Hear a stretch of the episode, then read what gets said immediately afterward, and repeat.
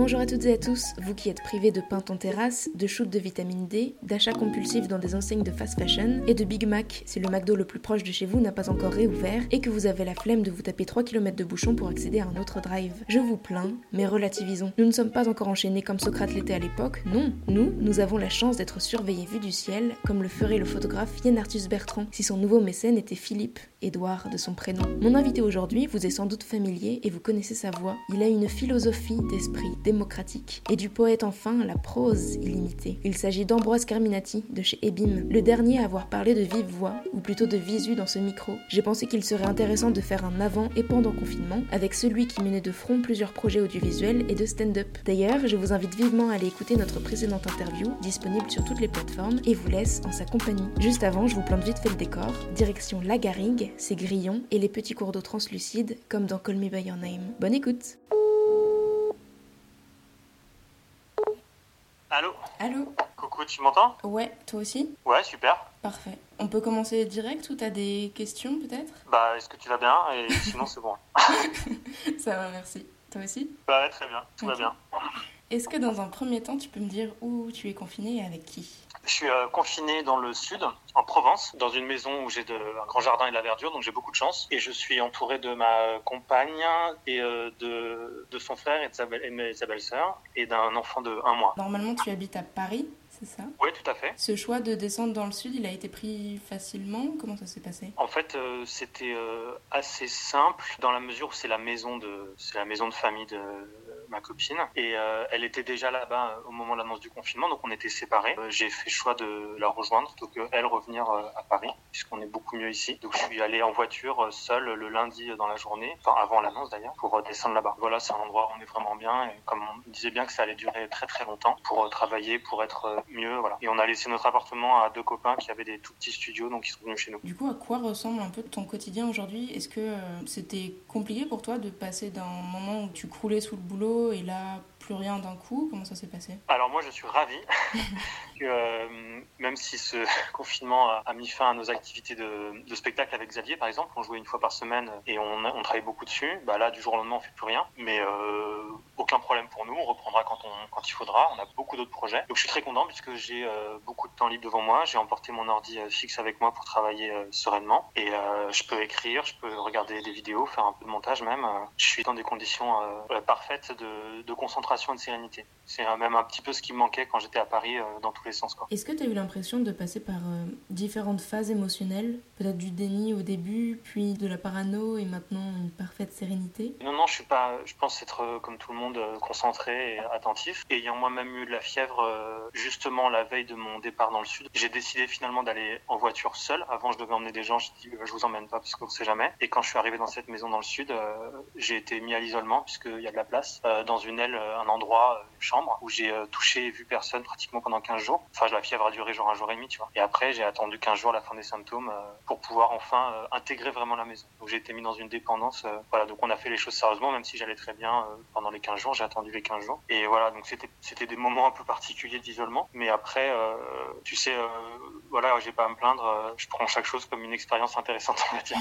je me suis pas senti en danger, quoi. J'ai juste convaincu mes parents d'aller à la campagne, comme ils avaient la chance de, de pouvoir d'avoir une maison de campagne. Je, je les ai convaincus de partir avant l'annonce même, en leur disant qu'ils seraient beaucoup mieux que dans leur petit appartement de Paris, quoi. Quand tu as eu des symptômes, tu as appelé les médecins ou tu t'es dit je vais juste faire ma quarantaine euh, de mon côté et ça ira très bien comme ça? Non, j'ai j'ai appelé, j'ai pas appelé les médecins, j'ai pas voulu euh, les contacter. J'ai pris ma température pendant 2-3 jours, euh, c'est monté, c'est redescendu assez vite. Et après, j'avais plus de goût et plus d'odorat, donc c'était assez évident pour moi que c'était le Covid. J'ai appelé un copain médecin, en revanche, ouais, un copain. Mais bon, juste pour discuter, au passage, il m'a dit oui, tu l'as probablement eu, fais attention, blablabla. Et voilà. Et après, j'ai attendu, euh, comme je t'ai dit, 15 jours euh, après la fièvre, euh, après la fin de la fièvre pour revenir. Mais je me suis pas senti, je me suis senti un petit peu faible pendant un jour et demi, tu vois. Moi, j'étais persuadé de toute façon de l'avoir. Les semaines, les jours qui précédaient l'annonce, même, je me suis dit, mais on fait comme si de rien n'était, mais c'est sûr qu'on l'a tous, quoi. Moi, à Paris, les nombres de gens que je vois, le- les transports en commun, les, enfin, tu vois. Donc, j'étais pas, pas plus surpris que ça. J'avais juste peur de l'avoir transmis à mes parents, mais non, finalement. T'es la dernière personne que j'ai interviewée de visu et à l'époque... À l'époque, bon, je dis ça comme si c'était il y a trois ans, mais tu jouais euh, encore, tu l'as dit, en spectacle avec euh, Xavier tous les jeudis. Vous veniez seulement de lancer la version Pimpé 2.0 avec des nouvelles vidéos, etc.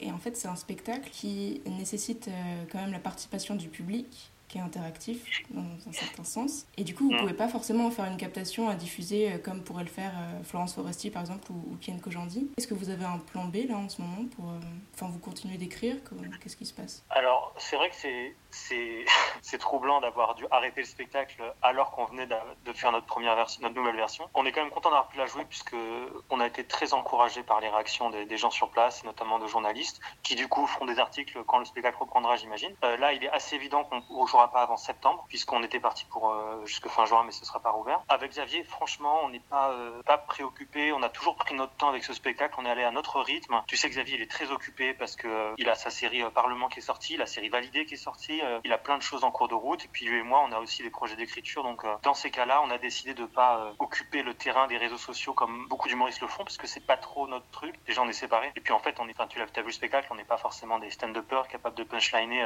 tous les jours quelque chose. Donc on attend, on sait qu'on a ce spectacle qui est prêt, et puis on le reprendra quand on, quand on pourra, euh, sans, sans, pression, sans plus de pression que ça.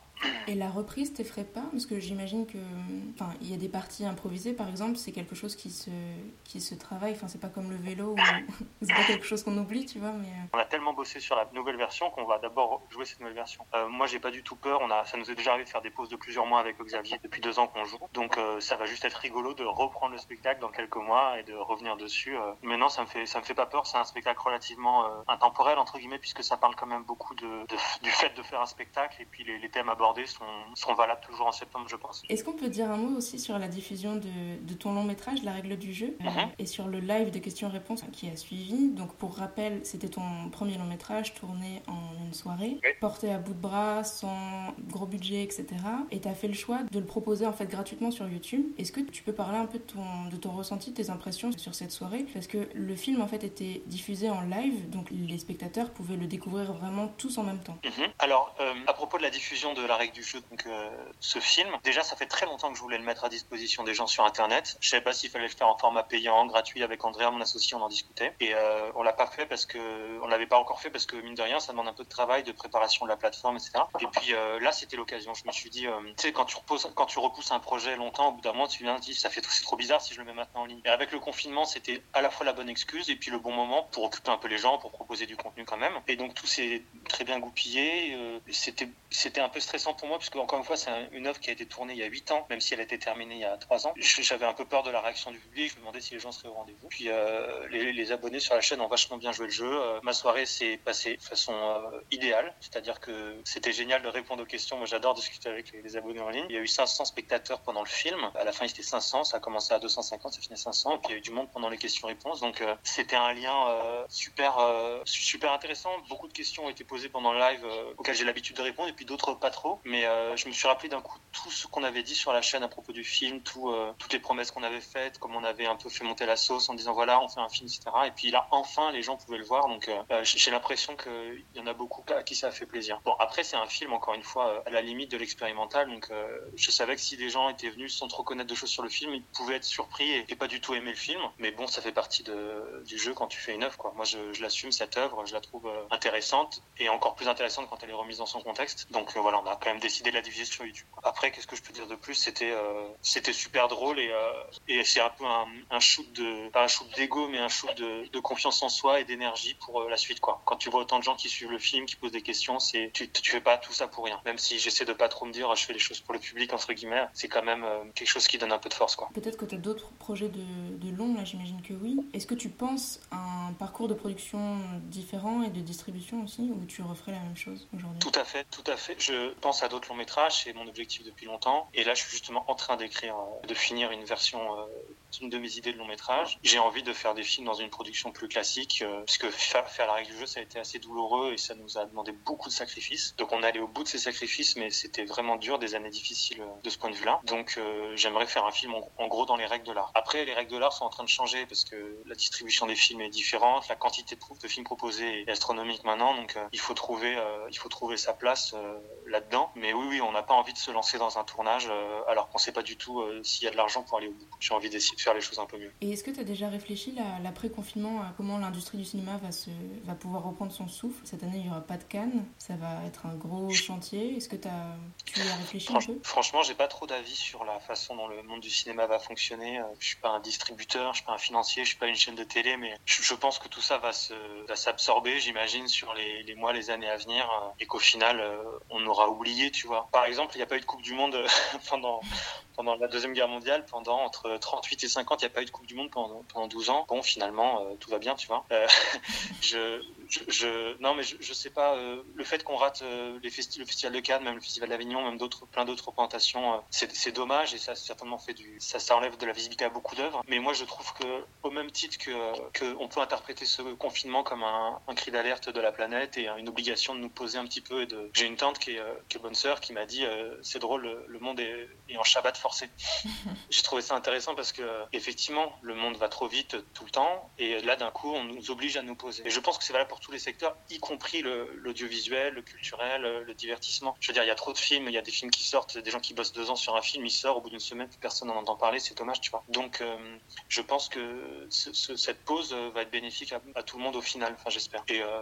j'aurais certainement euh, été très triste d'avoir un film en compétition en Cannes cette année, puisqu'il a annulé, ou un film même en tournage. J'ai un copain qui a dû arrêter son tournage de film, un long métrage, son premier et tout, euh, à la montagne. Et il a dû arrêter pour longtemps parce qu'il faut qu'il y ait de la neige, donc il va devoir attendre l'hiver prochain. Tu vois, ça c'est dur. Mais lui, il me dit, euh, c'est pas grave, pas grave, on attend, euh, on attendra. L'important c'est que tout le monde aille bien, etc. Donc relativisons sur sur le sur les films et les séries. Tu disais que tu profitais de ce temps pour écrire. Mhm. On est quand même un peu toujours dans le flou quant au terme du confinement. Je sais pas d'ailleurs si toi ça te rassure d'avoir une deadline, enfin d'avoir une date précise de la fin de confinement ou si tu préfères rester dans le vague. Mais est-ce que ce temps qu'on a tous en abondance là, t'es profitable, t'arrives à écrire, à te concentrer et à prendre tout bêtement ton, ton temps en fait pour vivre? Ouais, je, comme je te dis, je, suis plutôt content de, du rythme que j'ai là de, de, travail et de, et de vie. Euh, j'ai vraiment encore une fois beaucoup de chance dans le, le contexte dans lequel je suis et l'environnement dans lequel je suis. Si le confinement durait un an, je serais même pas inquiet, je, je serais content, je me dirais ah, je vais encore plus avancer sur mes projets. Tu vois. Donc là, euh, qu'il y ait une deadline euh, ou pas, euh, je, ça, change, ça change pas grand chose. J'ai l'impression d'avoir du temps devant moi pour, pour faire tout ce que je veux faire. Mon problème, c'est et c'est aussi ce que je réalise maintenant, c'est que j'ai je lance beaucoup beaucoup de, projets et que j'aurai certainement pas le temps de tout faire dans ma vie et parce que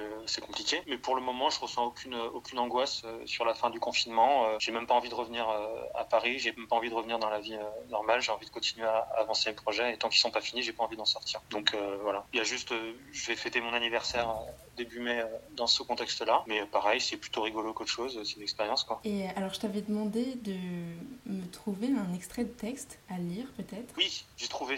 T'as ça? Super. J'ai trouvé euh, parce que ici il y a des bouquins et puis j'en avais emporté, donc j'en ai lu différents euh, que j'ai pas, euh, qui sont pas forcément extractables. Mais figure-toi que je suis tombé sur un livre de Platon qui s'appelle Phédon et qui raconte en fait la, la mort de Socrate. Donc Socrate c'est qui a été condamné à mort et qui a dû boire le, la ciguë, le poison. Et en fait pendant des mois il était en prison avant de, de mourir et il y a ses copains qui venaient le voir et donc il philosophait toute la journée et ça raconte notamment ses échanges avec ses copains philosophes. Et alors j'ai trouvé un truc qui peut faire un peu écho avec notre situation. Euh, tu veux que je te lise maintenant?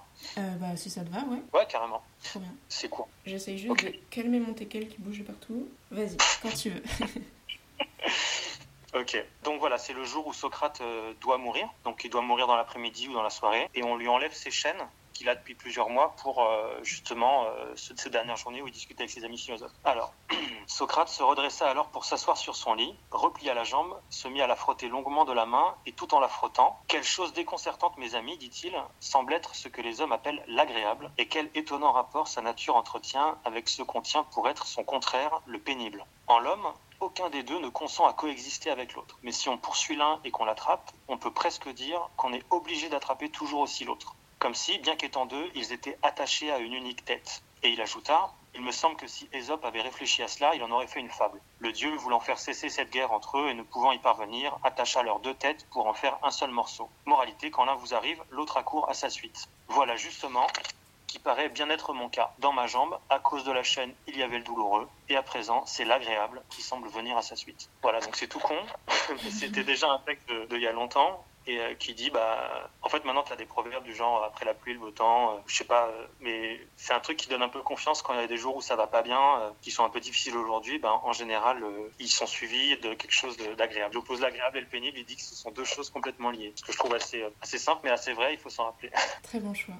Est-ce que tu penses que le confinement va t'avoir changé? Oui, oui parce que bon, si je prends la question au pied de la lettre, on change tous les jours de toute façon. Mais là, euh, particulièrement, euh, on peut faire le point sur sa vie, euh, sur plein de choses et, et faire avancer des, des, réflexions. Donc oui, je pense que ça te change dans la mesure où ça remet en perspective plein de choses. Et par exemple, la distance aux êtres chers, elle est intéressante. Tu vois aussi dans ces moments-là de quoi sont faits les liens. Quoi. Moi, j'ai toujours pensé que quand les gens étaient loin, bah, c'est pas grave, ils étaient loin, fallait l'accepter, fallait pas chercher à tout prix à garder un contact avec eux. Et, ça me conforte encore dans cette idée. Tu vois, j'ai la chance d'être avec ma compagne, j'ai un copain qui est pas loin dans le village non plus. Euh, je sais que je suis euh, que l'essentiel est là entre guillemets et c'est c'est pas grave de pas voir euh, tous les autres pour le moment. On se reverra plus tard. Il y a un espèce de truc de, recul. Ça, ça, me conforte un peu dans cette idée. Quoi. Dans notre précédente interview, tu évoquais ton attrait pour l'absurdité de notre existence. Enfin, tu le disais peut-être pas comme ça, mais.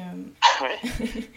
si, si, je m'en souviens, je l'ai réécouté. Du coup, je trouve ça intéressant parce qu'on traverse vraiment un moment qui, qui est inédit, enfin, qui est quand même extrêmement bizarre. Est-ce que tu te sens utile? Est-ce que tu comprends ce qu'on vit en ce moment? Et euh, est-ce que tu sais déjà ce que tu feras à la fin du confinement? Je me sens pas particulièrement utile euh, en comparaison de toutes celles et tous ceux qui travaillent et qui combattent euh, le Covid. Mais je c'est très difficile parce que c'est une expérience qu'on vit tous de façon tellement différente. Euh, je je, je, je sais pas quel va être l'impact de, de, tout ça. Euh. Je suis pas quelqu'un de très euh, impressionnable. Je veux dire, ce qu'on vit en ce moment, je, je, suis presque même pas étonné. Je me dis pas tous les jours, c'est ouf, c'est incroyable ce qu'on vit et tout. Je pense que c'est presque un fait de, de jeu, comme on dit dans, dans le vocabulaire sportif. Voilà, bah, c'est juste qu'il faut faire ça, bah, on le fait, et puis après on, ça va se finir, et puis on passera à autre chose, et on aura tous oublié. Les, les, pour moi, c'est pas là, c'est pas dans le, c'est pas dans, dans l'extraordinaire comme ça que, que réside vraiment le, ce qui, me change intimement. Je sais pas comment dire quoi. Donc, euh, donc euh, j'ai juste l'impression que c'est un, une expérience collective intéressante euh, et évidemment douloureuse et, terrible pour plein de pour plein de gens. Mais de mon point de vue très privilégié de là où je suis,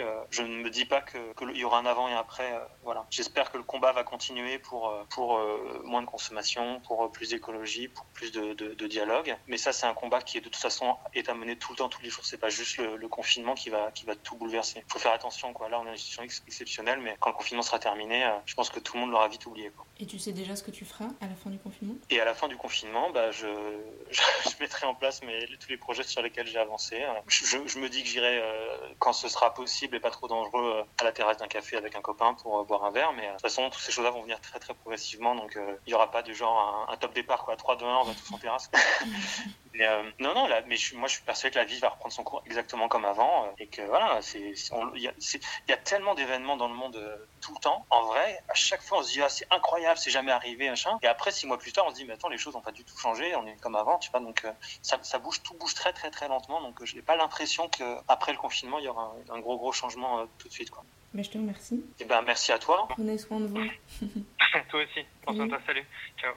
Je remercie infiniment Ambroise pour sa participation. Je vous glisse le lien du livre dont il a lu un extrait dans la description de ce podcast sur SoundCloud. Et pour rester raccord avec cette période antique, quoi de mieux que de découvrir le podcast de Marius et le bac philo, dans lequel Ambroise incarne ce personnage le cul entre deux chaises après être monté au tableau. Je ne vous en dis pas plus et vous laisse plutôt aller voir cette vidéo au ton angoissant au possible comme Ambroise sait le manier. Je vous retrouve mercredi pour la suite de ce journal de bord. Prenez soin de vous, bonne soirée et bon ramadan pour celles et ceux qui le font.